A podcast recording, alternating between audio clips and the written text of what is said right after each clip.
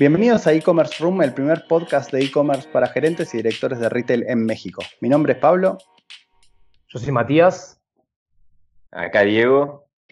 Y yo soy Axel. Como saben, en E-Commerce Room tratamos temas de e-commerce que agregan valor a gerentes y directores de retail en México. A veces hablamos de temas transversales como marketplace o plataformas y otras veces nos enfocamos en una industria en particular como lo hicimos con consumo masivo.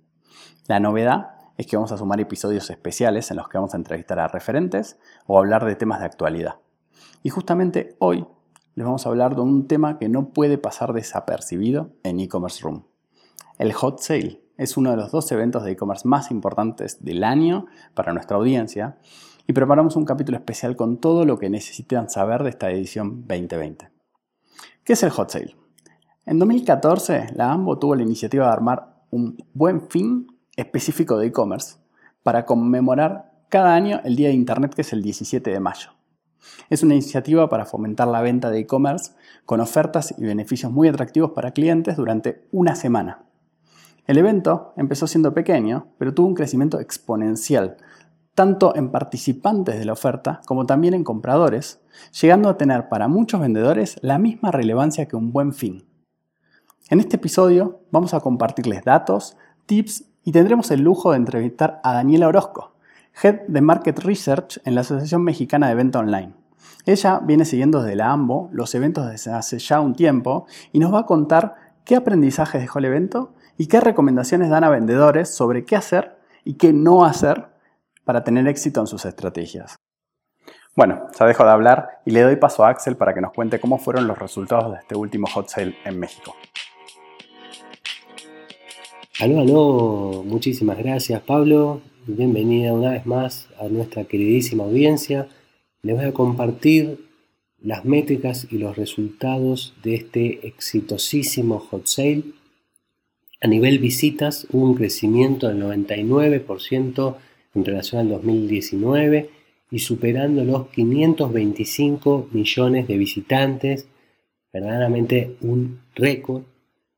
En base al revenue, el crecimiento fue superior al 152% respecto al 19 y contemplando solamente las categorías del retail, con un volumen de ventas mayor a 20 millones de pesos y en unidades el crecimiento fue del 103%, eh, superando el 2019, también solamente contemplando las categorías del retail, con un volumen de más de 29 millones de unidades vendidas. Lo que notamos que durante los primeros dos días del evento se concretaron más del 35% de las ventas, entonces de ese modo nos permitió hacer una predicción o una estimación de cuánto se podría llegar a, vender y, bueno, verdaderamente ya sabíamos que iba a ser un, récord y una propuesta muy superadora al año anterior.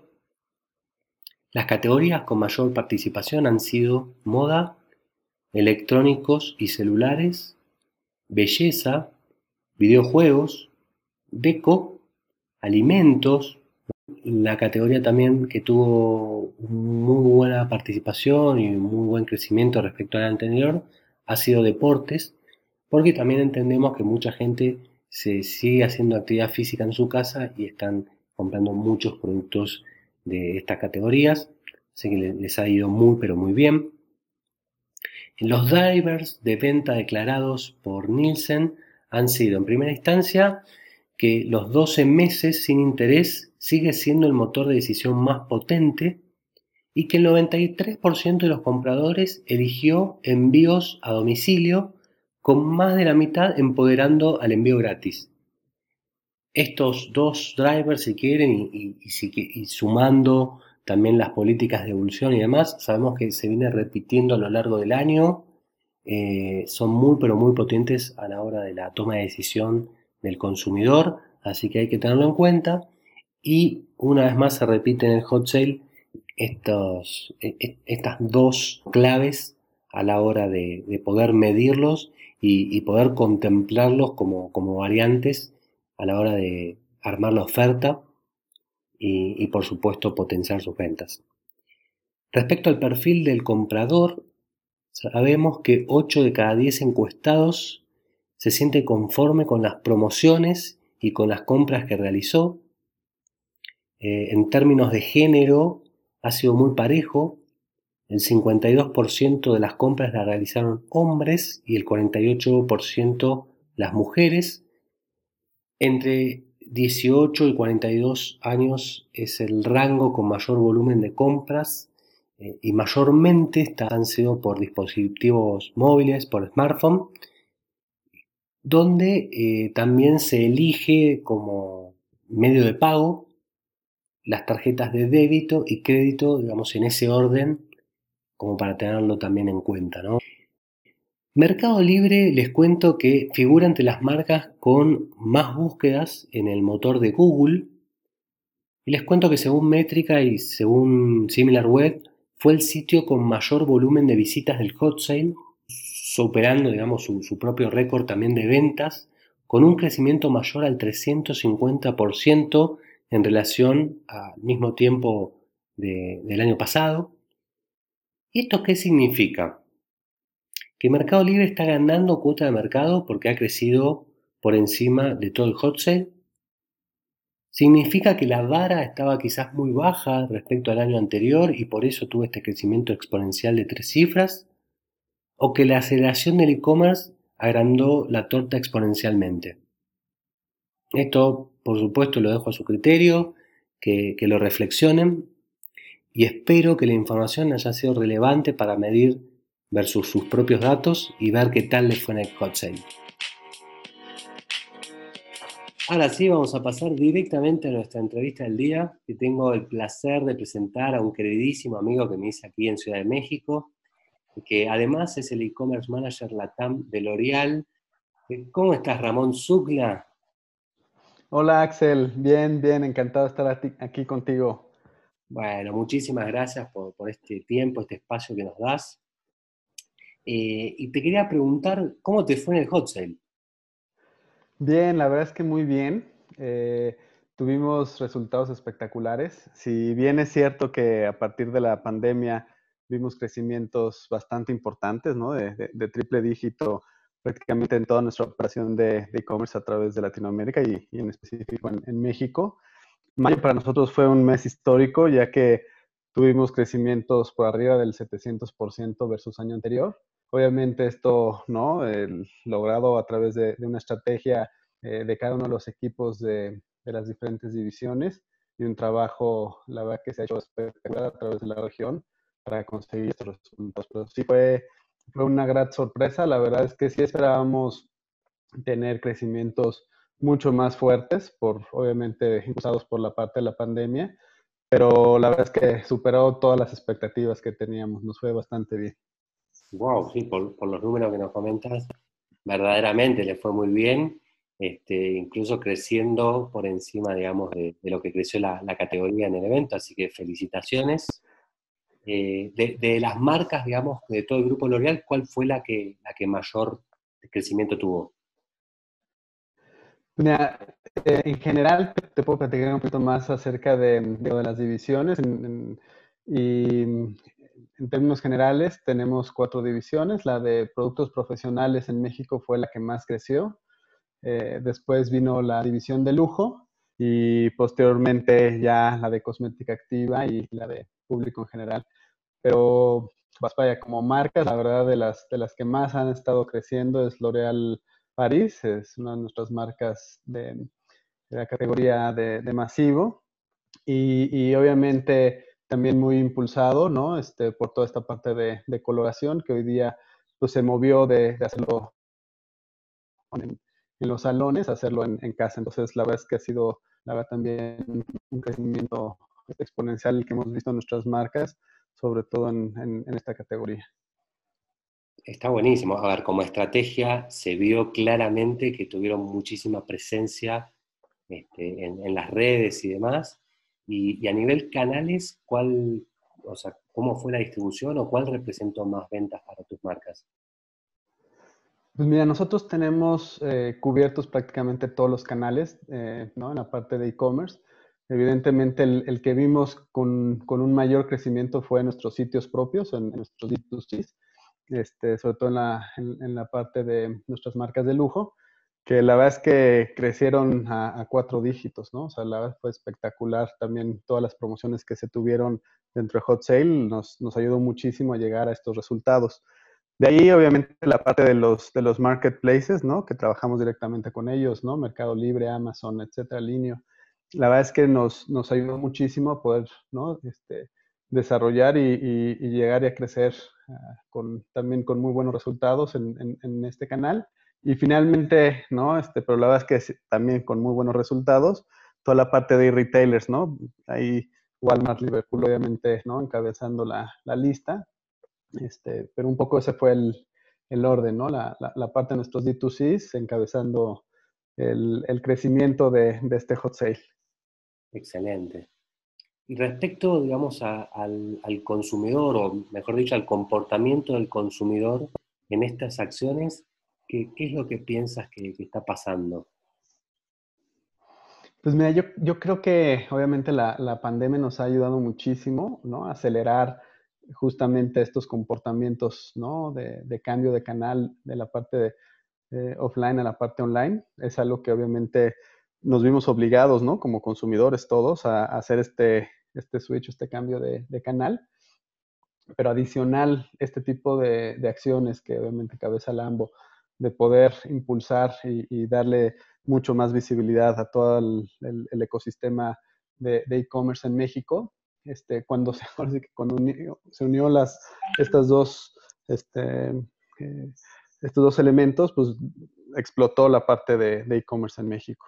De, cara al consumidor, la verdad es que es eh, algo que, desde mi punto de vista es muy beneficioso porque, o, es muy atractivo también porque si de por sí ya estás obligado a hacer un cambio de canal y adicional a eso encuentras obviamente ofertas y promociones o bundles ¿no? regalos, etcétera, que fue lo que prácticamente todos los, los proveedores estuvimos este, muy activos durante Hot Sale. Para el consumidor, pues es, es una delicia, ¿no? O sea, el, el, verte obligado a hacer ah, un cambio de canal y adicional te consienten con todas estas promociones, pues ¿qué más puedes pedir? Creo que el, el, el único tema, ¿no? Del, del lado del consumidor y que creo que, bueno, eso difícilmente se puede escalar es la parte del, del delivery ¿no? O sea, se puede escalar, pero vaya, en un corto plazo es, complicado. Creo que ese a lo mejor del lado del consumidor, e, ese fue a lo mejor un poco el, el punto, ¿no? Que, que, no logramos cerrar toda la pinza, ¿no? Como pensando en, un ecosistema digital, un ecosistema de e-commerce. Pero que bueno, al final este, se están dando pasos, la verdad es que súper firmes para allá en términos de las milers, ¿no? Tipo 99 minutos, ahí voy, Rappi, etcétera cada vez hay más opciones para que obviamente las marcas como L'Oreal ¿no? o cualquier otro e-commerce del tamaño que sea pueda utilizar estas, e, estos canales o estas herramientas de las mailers para poder entregar lo mejor y lo más rápido posible sus productos. En general, súper bueno. Creo que eh, no se había visto una participación igual en años anteriores. Creo que todos estamos muy contentos del, del trabajo que se ha hecho en conjunto, liderado obviamente por, por la AMBO. Este, y, que al final, pues eso nos, nos ha ayudado, ¿no? A, este, a, ganar cada vez más confianza en el, en el, ecosistema y que sea más fácil, obviamente, transaccionar en él. Estoy totalmente de acuerdo, Ramón, con absolutamente todo lo que dijiste. Eh, siempre es un placer escucharte y verdaderamente te agradezco la, la participación, que compartas con nuestra audiencia tu, tu, experiencia y también que nos hayas hablado un poquito sobre los resultados del hot sale. Así que muchísimas gracias, Ramón. No, al contrario, Axel, encantado de estar aquí contigo y te felicito por, el podcast que, que, que tienen. Muchísimas gracias.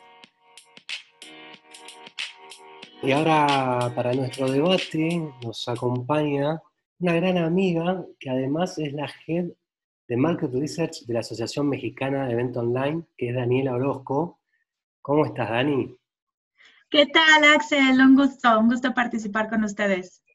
Muchísimas gracias, muchísimas gracias este, por, tu tiempo este, y siempre la buena predisposición.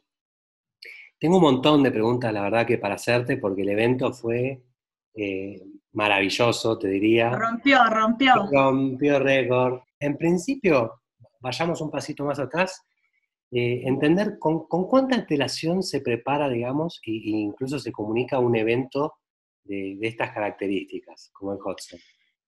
Hot Sale, la verdad que ha sido una, una campaña que, año con año va, va generando más planeación que la edición anterior.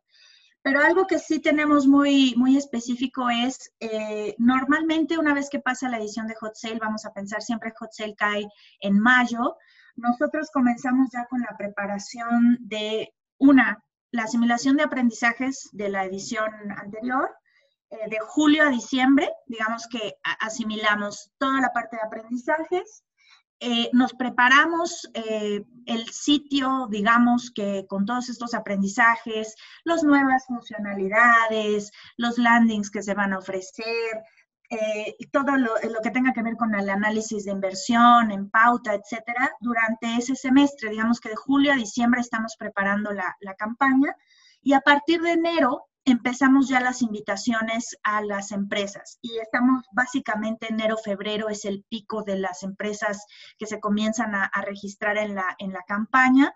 Tenemos obviamente la, colita de, de, todos los participantes que no estaban tan listos en enero, febrero todavía para, para marzo, abril y ya para mayo ya estamos listos. Normalmente hacemos la conferencia de prensa, que es la fecha en la que ya empezamos con la, comunicación a nivel masivo eh, la primera semana de mayo para que la campaña se lleve a cabo la última semana de mayo. Más o menos es así la planeación. Eh, hay mucho trabajo detrás y pues obviamente entre más rápido se, se registran las empresas entre enero y febrero, es mucho más fácil el dimensionamiento de todo para la campaña que sucede ya cinco meses después. Excelente. Bueno, hay muchas empresas que, por ahí no lo saben, pero tal cual lo dijo Dani, hay muchísimo trabajo por atrás, muchas personas y, con muchísimas horas ¿no? desveladas este, trabajando para este evento. Eh, y, te iba y muchas empresas involucradas también. Sí, sí, muchas empresas, la parte de pauta, la parte del sitio, la parte de search, la parte de publicidad, de, de mezcla de medios. Eh, realmente es un esfuerzo muy, muy grande que se hacen para, para que todos estén alineados en, la ejecución. Es buenísimo. ¿Y, este hot sale superó tu expectativa, Dani?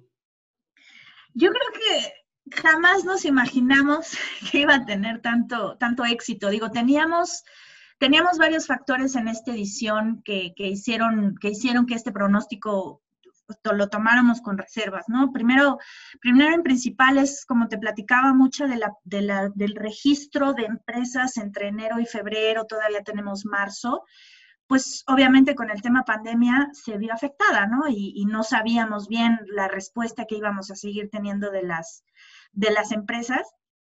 Empezamos a tener muy buena atracción, cosa que no, que vaya, eso fue más, más del lado voluntad de las marcas de decir, bueno, vale, estamos, vamos a lanzarnos, sí lo vamos a, vamos a participar, esto es buena manera. Eh, y otra también, pues, era que la campaña eh, por primera ocasión duraba 10 días. Teníamos eh, históricamente, a excepción de la edición de 2018, en donde extendimos la, campaña dos días más, el resto de las campañas realmente contenían un día de preventa y tres días de campaña. Y para esta edición teníamos un día de preventa y diez días de campaña. Entonces, era un poco difícil saber cómo iba a reaccionar tanto el público. Teníamos también expectativas este, reservadas. Teníamos a 50% de, nuestras, de nuestros consumidores estaban con, temor a gastar más entonces, eh, también eso, el índice de precios al consumidor, confianza del consumidor, toda esta parte también la teníamos un poco, un poco, digo, intentábamos tener un escenario un poco realista, pero a la vez también habían cosas que no, no sabíamos. Y cuando empezamos a ver el, el, volumen de, de, ventas que se generaron en este año, en donde crecimos 82% versus el año pasado, pues te imaginarás que para nosotros fue pues fue una súper, súper noticia, ¿no? Y, algo que, que, pues obviamente a, todo el mundo nos, nos, dio mucho gusto que, que, se hiciera porque pues representó dos cosas, los esfuerzos en las ofertas reales que tuvieron que dar los, los retailers y las marcas, ¿no? Que pues obviamente eh, en, en, un panorama donde hay incertidumbre económica, pues en lugar de verlo como una forma de gastar, era una forma de ahorrar de alguna manera, ¿no? En el, este artículo que yo quería comprar ahora está al 50% de descuento, lo voy a hacer porque tengo el dinero y pues eso es algo que, que nos ayudó mucho eh, para, para, poder tener una muy buena campaña, ¿no? Entonces, definitivamente rompió todas las expectativas, traíamos un escenario un poco más eh, conservador y, y, nos dio mucho gusto ver que este crecimiento de, triple dígito para las empresas retail representó pues, pues una oportunidad enorme de seguir fortaleciendo la campaña. Totalmente, totalmente. Aparte sé que se hace mucho trabajo de de, encuestas prevento eh, y, bueno, se ve también mucha información histórica, eh, pero, pero verdaderamente creo que sí, que esto, entendiendo la situación, el contexto, esto de que la gente estaba un poco temerosa de, gastar dinero, mucha incertidumbre por, por, todo el tema del COVID, y además sin participar la, toda lo que es la parte de viajes, ¿no? O sea, no digo sin participar, pero, pero obviamente este, ahí hay, hay, probablemente un faltante que hubiese sido este, verdaderamente hubiese este, un, home run, ¿no? O sea, Totalmente, que creo que esa es la parte que, que, definitivamente no tuvimos tanto control. O sea, nosotros veníamos de una edición donde el 30%, 33% más o menos del valor total de Hot Sale venía de ingresos de travel y para este año pues representó solo el 5%, ¿no? Y eso pues obviamente habla de, de la situación, de que obviamente el, el, el, la, el, contexto para una categoría así, pues, pues realmente Hot Sale lo que les ayudó fue en la parte de branding, más que de, de conversión, fue más como un awareness, más un acercarse a los consumidores, ¿no? Que, que o, o, de planeación de viajes a futuro que obviamente pues el consumidor tampoco ya lo tuvo tan en la mente. Eh, a mí sí me sorprendió personalmente que las categorías ganadoras siguieran siendo las mismas categorías de toda la vida, teniendo en cuenta que teníamos algunos jugadores este, especiales, ¿no? Sí tuvimos el repunte de, por ejemplo, supermercados, tuvimos el repunte de, bueno, a todo alimentos y bebidas. Eh, cursos educativos también tuvo mucha presencia, eh, que no necesariamente fue en volumen de ventas, pero sí fue, digamos que una representación mayor a lo que veníamos históricamente teniendo, ¿no? Eh, y, y, la, y, la, reducción de, compra de, de, viajes o de hospedaje, pues obviamente sí nos, sí nos impactó. Pero algo también muy bueno que sucedió en esta campaña, que creo que, que vale la pena resaltar, es esta edición, por cómo fue dada, o sea, la, la pandemia comenzó en marzo, eh, empezamos con decisiones de qué vamos a hacer con la campaña, eh, qué vamos a hacer incluso con, con, el ecosistema de empresas pequeñas y medianas que estaban completamente vulnerables a, los canales físicos y que estaban intentando abrir canales digitales. Y por primera vez en la historia, Hot Sale tuvo el 25% de las empresas que participaron, fueron pymes. Y cuando ya lo vimos en resultados, también generaron crecimientos muy importantes en las empresas pymes que no habíamos visto en ediciones anteriores. Entonces, aquí hablamos desde la confianza que tuvieron los consumidores para adquirir y apoyar a pequeñas y medianas empresas, eh, apoyar al, comercio local, que eso era algo que ya veníamos viendo que era un deseo de nuestros consumidores, es, ok, si voy a gastar, quiero gastar con alguien que yo sé que eh, puedo apoyar muchísimo, ¿no? Entonces, el hecho del rol de las pymes en Hot Sale fue brutal y que ellos también de alguna manera por primera vez aprovecharon una, una plataforma como Hot Sale para eh, darse a conocer, ¿no? Y darse cuenta de los beneficios que tiene eh, ser parte de una campaña masiva en la que eh, el consumidor tiene en la mente a Hot Sale y va a buscar en el sitio de Hot Sale a las ofertas que, tengan y ahí van a estar compitiendo marcas grandes con marcas pequeñas, ¿no? Y eso es eso es súper, súper buen aprendizaje para las pymes para seguir trabajando y robusteciendo este canal. Súper bien, súper bien, muy buena, muy bueno ese dato, buena, noticia. Eh, y yo te, te, confieso, a ver, eh, la, la, audiencia también lo sabe, eh, yo soy argentino, en Argentina el hot sale se suspendió este, en realidad se postergó por el COVID. Sí, se pospuso. Se pospuso, exactamente, siempre es más o menos para la misma fecha, para mayo, ahora se pospuso este, para julio.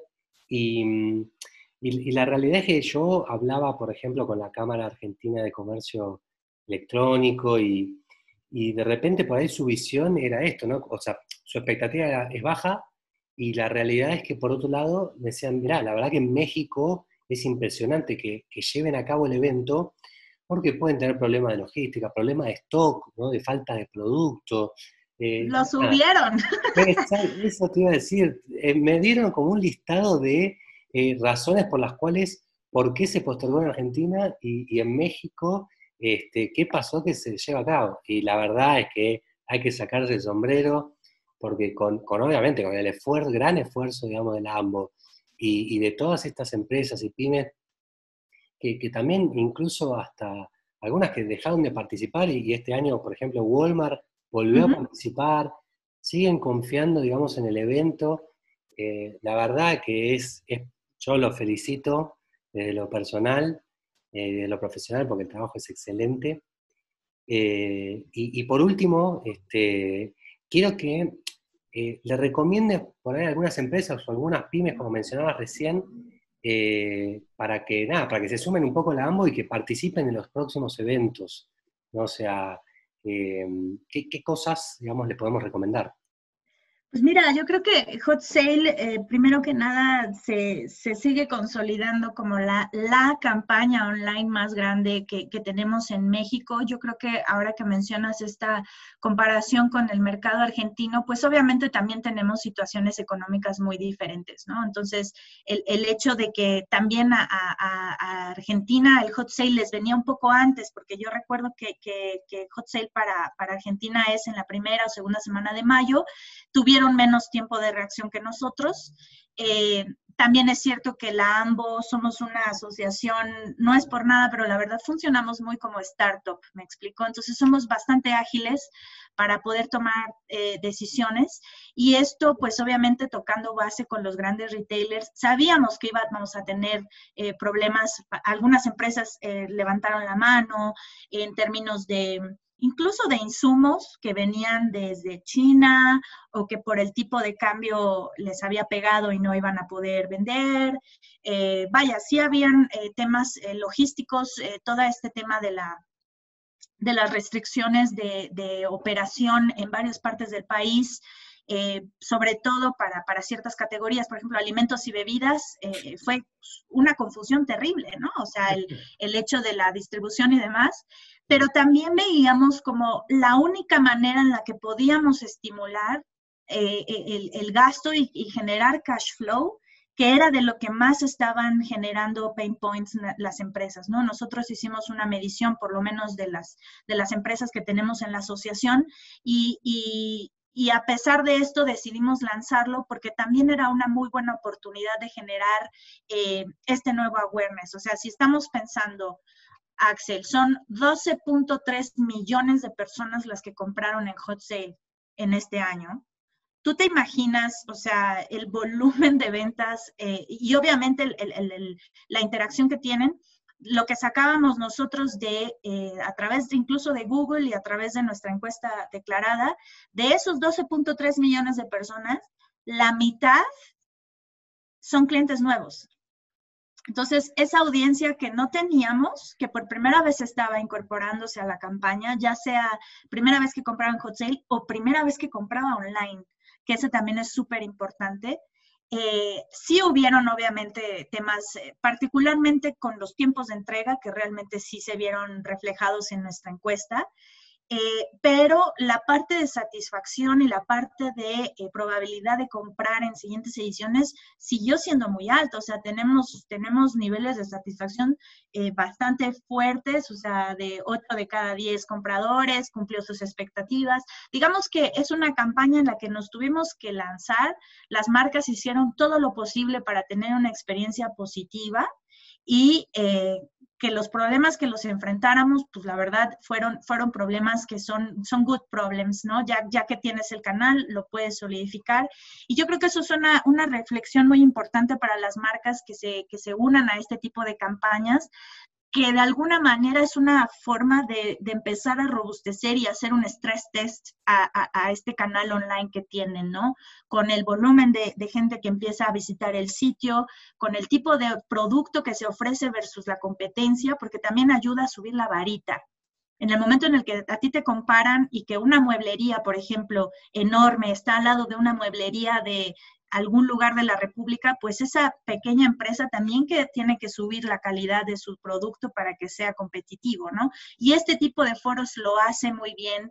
Eh, permite que eh, sea de manera muy eh, democrática, digamos, que el alcance de las marcas y que pues obviamente empiezan también a generarse pues mucha más análisis fino sobre las estrategias que se llegan a generar en, campañas masivas, que te permiten a ti también aprender a, moverte en, otras campañas, no solamente en hot sale. Tremendo el aprendizaje que nos está dejando Dani. Eh, la verdad que me quedaría cinco días seguidos hablando con vos. Este, me encanta, es, un placer. Hablar de números, imagínate que, que, para mí es, es mejor que ver Netflix. Así que este, te escucharía, insisto, cinco días seguidos, pero nada, te agradezco mucho este tiempo que nos dedicaste. Eh, ojalá te podamos invitar también en otro episodio de e-commerce room. Eh, claro, encantada, encantada. Y pues obviamente que, por ejemplo, el rol con ustedes pues es vital para, para, hacer mediciones concretas que ayuden a tomar decisiones, ¿no? Y eso es la parte más bonita del e-commerce, que todo se puede medir y si se puede medir, se puede mejorar. Exacto. Muchas gracias, Dani. Al contrario, un abrazo. Bueno, y ahora llegando a esta última sección del capítulo, les vamos a compartir los Master Tips que en esta oportunidad van a estar centrados en qué podríamos haber hecho mejor durante la temporalidad de Hot Sale. Si bien la campaña tuvo cifra récord y sigue demostrándose que las empresas están capacitando, están sumando gente y están generando mucho valor hacia el mercado, aún vemos eh, oportunidades claras para seguir trabajando, seguir mejorando y que los números aún sean mayores. En primer punto, lo que decimos es no lanzar un sitio o no lanzar una operación directamente en una temporalidad tan fuerte como Hot Sale. Es decir, si no estamos preparados, no tenemos las capacidades que requiere todo lo que es el volumen comercial, la cantidad de órdenes de compra, la cantidad de flujo que se genera eh, de negocio. Si no lo tenemos totalmente ordenado, la recomendación es probemos lo primero y no nos sometamos a tener una experiencia negativa durante el hot sale. Como punto número dos, esto es crítico y le ha pasado a gran cantidad de, empresas durante este hot sale es la planificación de inventarios. Si bien la cifra, como ya mencionamos, eh, superó las expectativas que el mercado de por sí tenía, no esperábamos números tan altos, es importante entender que este tipo de fechas siempre, siempre conlleva eh, un tiempo de preparación y de planificar un stock para poder cubrir la demanda de la fecha y, en el peor de los casos, tener un stock de seguridad o una cantidad de unidades adicionales que, si no se venden en hot sale, o en este caso se venderán luego.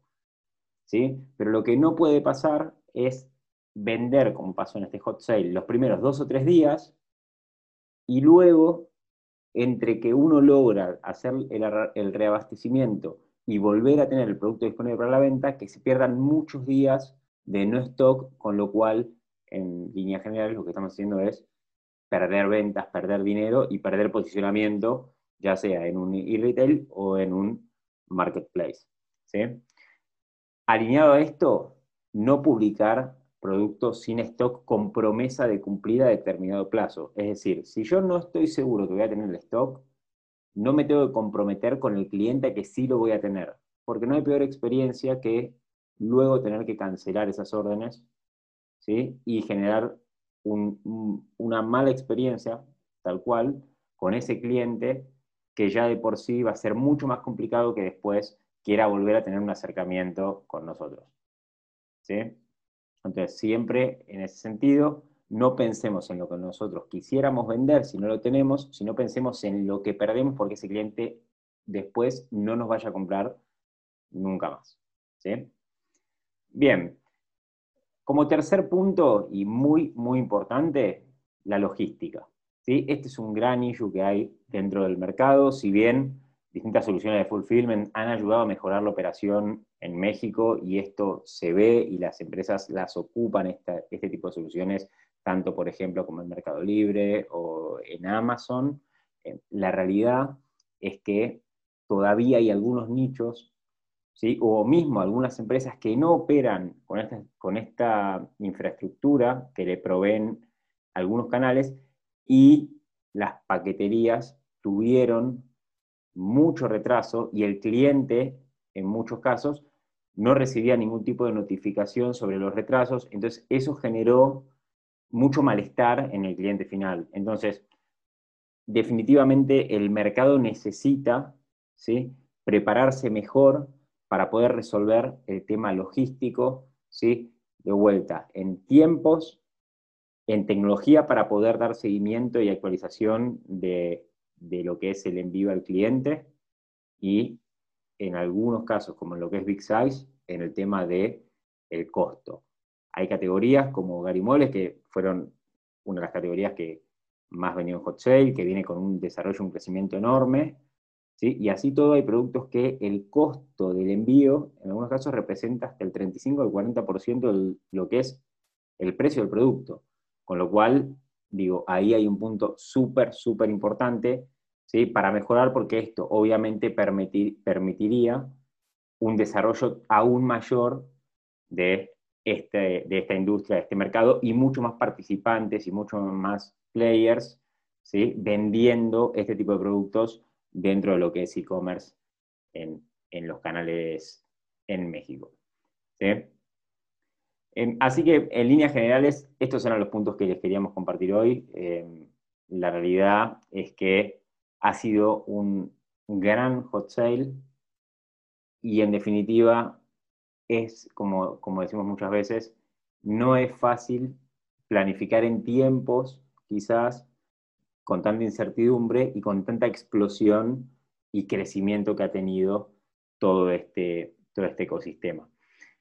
Así que bueno, em, espero que les sirva, espero que lo tomen en cuenta em, y bueno, obviamente todo es en post de, de poder lograr una consistencia y una coherencia entre lo que prometemos y lo que le damos al cliente final, que de ahí pasa prácticamente todo en lo que es e-commerce y ganamos confianza del cliente, con lo cual generamos un posicionamiento clave a la hora de tener una proyección y un crecimiento. Y así que bueno, hasta acá hemos llegado, así cerramos este, este capítulo especial de Hot Sale. Esperamos que, todos estos datos que los fuimos compartiendo, las voces que fueron escuchando, que la verdad, como siempre, les agradecemos muchísimo a, todos los que nos han acompañado. Eh, y bueno, hasta aquí, esto es e-commerce room, el primer podcast para directores y gerentes de retail en México. Adiós.